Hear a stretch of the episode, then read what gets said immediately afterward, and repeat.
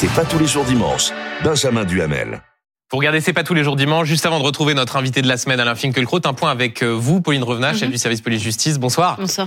Euh, L'enquête autour de l'attentat euh, à Arras progresse. Et ce qu'on apprend il y a il y a quelques minutes, quelques heures, c'est qu'il y a une nouvelle interpellation. Voilà, selon nos informations, un homme a été interpellé en fin de matinée à Arras, un individu au contact de l'assaillant dans la mouvance islamiste. Donc au total, ce soir, il y a 10 personnes qui sont placées en garde à vue. À Levallois, au siège de la DGSI, sont notamment interrogés l'assaillant, son frère aîné extrait de cellule, un autre détenu avec un profil tout aussi radicalisé. Mais pour l'instant, ces auditions ne sont pas très fécondes. Selon une, proche, une, source proche de l'enquête, l'assaillant de 20 ans a été entendu plusieurs fois. Alors soit il ne communique pas, soit il ne se souvient pas. Le jeune homme semble intelligent et cultivé, nous dit-on, mais ne répond pas sur son passage à l'acte. Et il se confirme que c'est un profil versé dans l'arlichon qui semble en vouloir à la France et sur lequel son père avait une influence rigoriste très forte. Son père, il était fiché S, vous le souvenez, expulsé en 2018. Eh bien, on l'a identifié ce matin en Géorgie.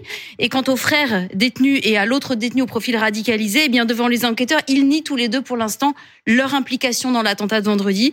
Alors, quels sont les échanges qui ont pu y avoir entre l'assaillant et ces personnes? Quel a été le point de bascule qui a déclenché l'attentat? Quelqu'un a-t-il donné un ordre ou un go pour euh, commettre cette attaque? Autant de questions que se posent les enquêteurs.